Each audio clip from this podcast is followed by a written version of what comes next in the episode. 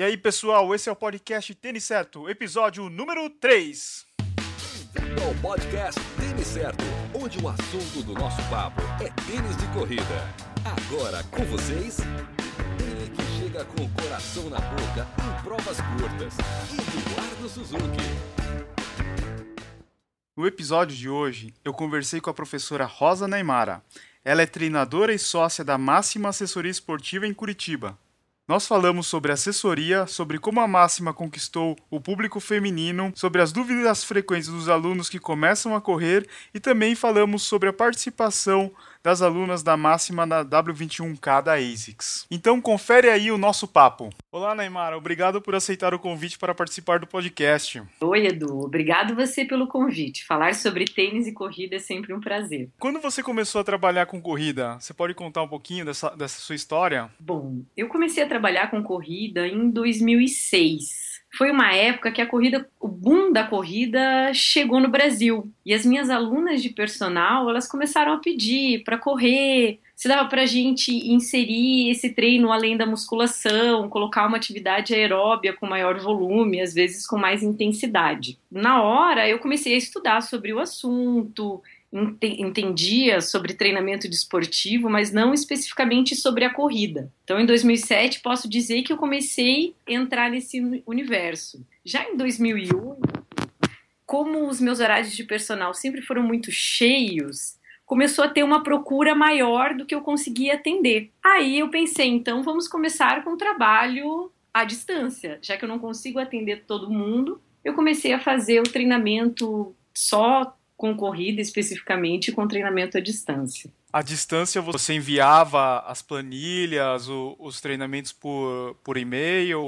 Eu corria com as pessoas. Isso também acabou fazendo mal para minha saúde. Aí eu comecei o treinamento à distância que eu digo é prescrever treinamento sem eu estar junto com elas. Então eu enviava por e-mail os treinos, elas faziam, me retornavam um feedback, eu mandava outras planilhas e assim por diante. E foi assim que surgiu a máxima? Na verdade, assim surgiu um sonho de equipe. Tá. É, é um grupo só para mulheres. Eu sempre tive um trabalho muito forte com ela. E acabou surgindo essa ideia de formar um grupo feminino. Eram tantas mulheres que eu fazia prescrição de treinamento que a gente criou um sonho de equipe. Mas aí dentro de outra assessoria, a Triax. Tá, então esse foi o foi o motivo de até hoje a máxima ter tantas alunas mulheres, né? É, podemos dizer que sim, associado ao boom da corrida entre as mulheres também. Porque se a gente for ver o cenário hoje da corrida no Brasil, a quantidade de homens é bem maior do que as mulheres, né? Só que se a gente olhar para a máxima, a gente vê que a quantidade de mulheres que correm é bem grande, né? Isso mesmo, Edu. A gente tem uma proporção maior entre é, maior, né, de mulheres do que homens. Mas eu acredito que isso se deva não só ao mundo cor-de-rosa que a gente criou dentro do sonho de equipe, mas o treinamento individualizado. As mulheres, além de uma fisiologia diferente, onde eu digo fisiologia diferente, eu não digo uma fisiologia mais fraca ou uma estrutura mais fraca. É só diferente do homem. Como nós temos um treinamento extremamente individualizado, a gente consegue se adaptar mais com planilhas, os treinos, à realidade feminina. Então acaba que a nossa rotatividade entre as mulheres é menor. Quem entra acaba percebendo todos os benefícios, consegue cumprir as planilhas, já que elas são individualizadas, e acabam não saindo. Uma rotatividade pequena é um número de alunos maiores, alunas no caso, né? A gente vê que esse crescimento das mulheres correndo é crescente no Brasil, tanto é que a ASICS ela criou essa prova específica para as mulheres, né, que é o W21K, que esse ano vai ser a segunda edição. Vocês vão participar dessa prova?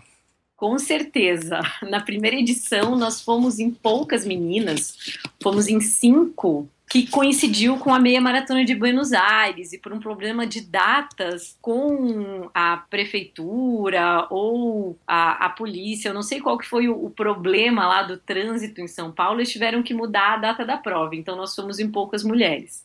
Esse ano nós estamos indo com 33 mulheres e vamos lotar aquela prova que além de uma característica técnica, né, muito muito boa, também to, tem todo o chamariz do frufru, de cada uma tá correndo no seu pace. Então, além da qualidade técnica, a gente está indo atrás desse marketing né, que eles fazem em cima da mulherada.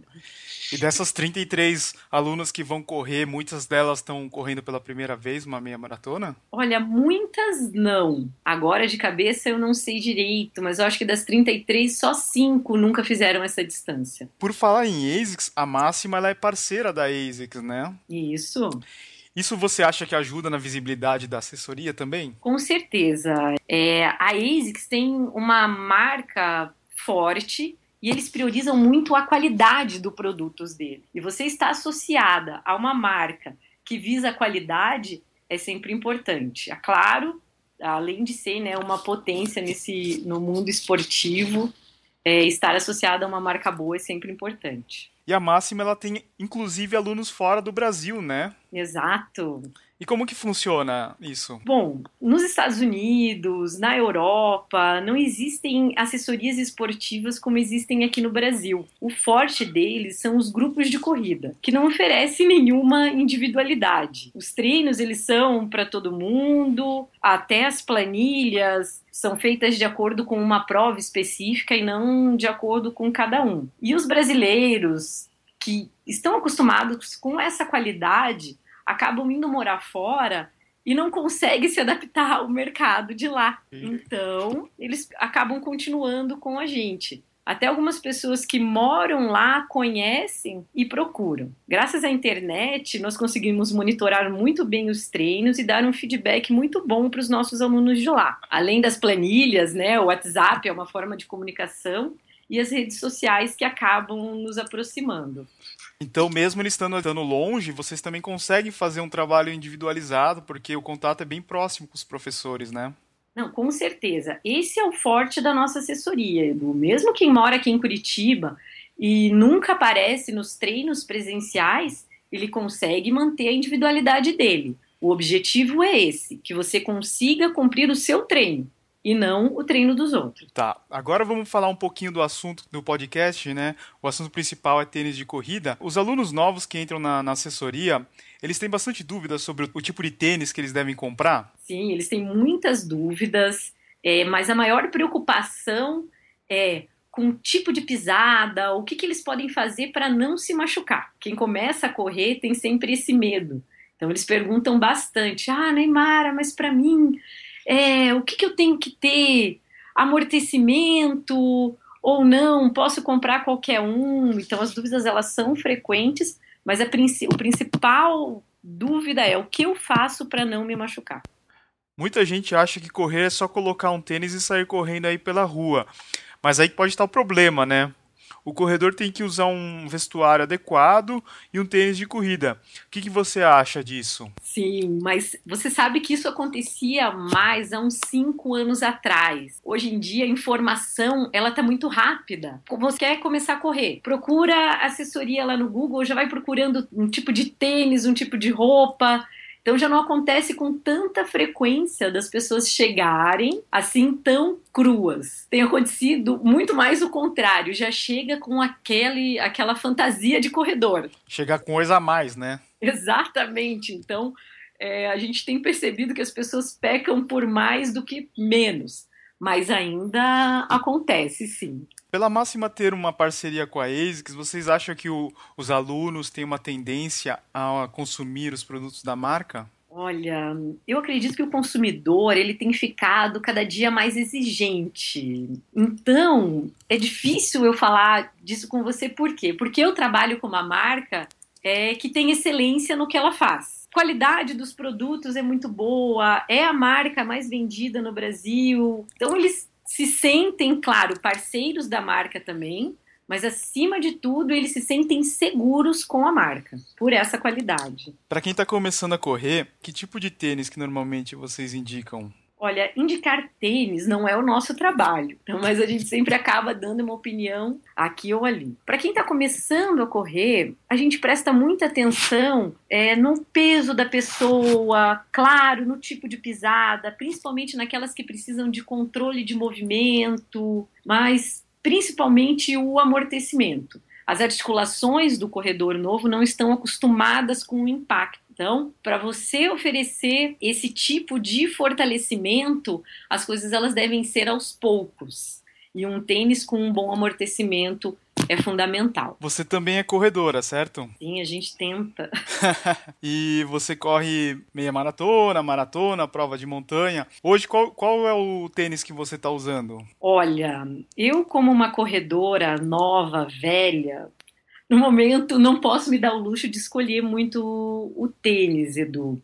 Então eu tenho que sempre priorizar pelo amortecimento. Então eu preciso de tênis com bastante amortecedor. Já não tenho um menisco, já tive algumas fraturas por impacto. Então hoje em dia o meu tênis de corrida é o Nimbus. Então tira um, coloca outro, tira um, coloca outro. Quem quiser enviar alguma mensagem ou conhecer a melhora máxima, como é que faz? Onde são os treinos? Quais são os dias? Então, nós temos treinos no Parque Bacaxeri, no Parque Barigui. No Barigui, terças e quintas de manhã, das seis e meia às nove e meia.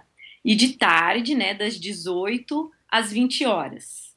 No sábado, das sete e meia às 11 horas. Aqui no, no, Parque Bacaxeri, eu falo aqui porque eu moro perto, das seis e meia até as nove horas, segundas, quartas e sextas e terças e quintas das 17 às 19 horas. Mais informações, a gente tem o nosso site também. Se quiser, pode ligar, mandar um WhatsApp. Todos os nossos contatos estão por lá. Valeu, Neymar. Obrigado pela entrevista. Obrigado você, Edu, pela oportunidade. Esse foi o bate-papo com a professora Rosa Naimara da Máxima Assessoria Esportiva. Eu esqueci de dizer no começo desse podcast que a Rosa Naimara é a minha treinadora. Se você gostaria que seu treinador fosse entrevistado, envie um e-mail para contato@tenicerto.com. Eu vou fazer um convite para que ele participe. Só alguns avisos. Essa semana eu estou viajando para Montreal, no Canadá, para correr a meia maratona Rock and Roll. Eu vou tentar filmar algumas coisas da prova e também a Expo. Por falar em vídeo, eu postei um unboxing do Adidas Ultra Boost no canal, no nosso canal do YouTube, que é o youtube.com/barra Eu não quero dar muitos spoilers, mas os próximos vídeos que vão ao ar tem unboxing de New Balance, Mizuno e ASICS. Na semana passada eu havia prometido alguns brindes, mas infelizmente eles ainda não ficaram prontos. Agora para encerrar, quem tiver alguma dúvida ou sugestão, Pode enviar uma mensagem pelo facebook.com barra certo, twitter.com barra certo ou arroba certo no Instagram. Valeu, galera. Abraço a todos. Obrigado por escutar o podcast Tênis Certo em www.tenicerto.com.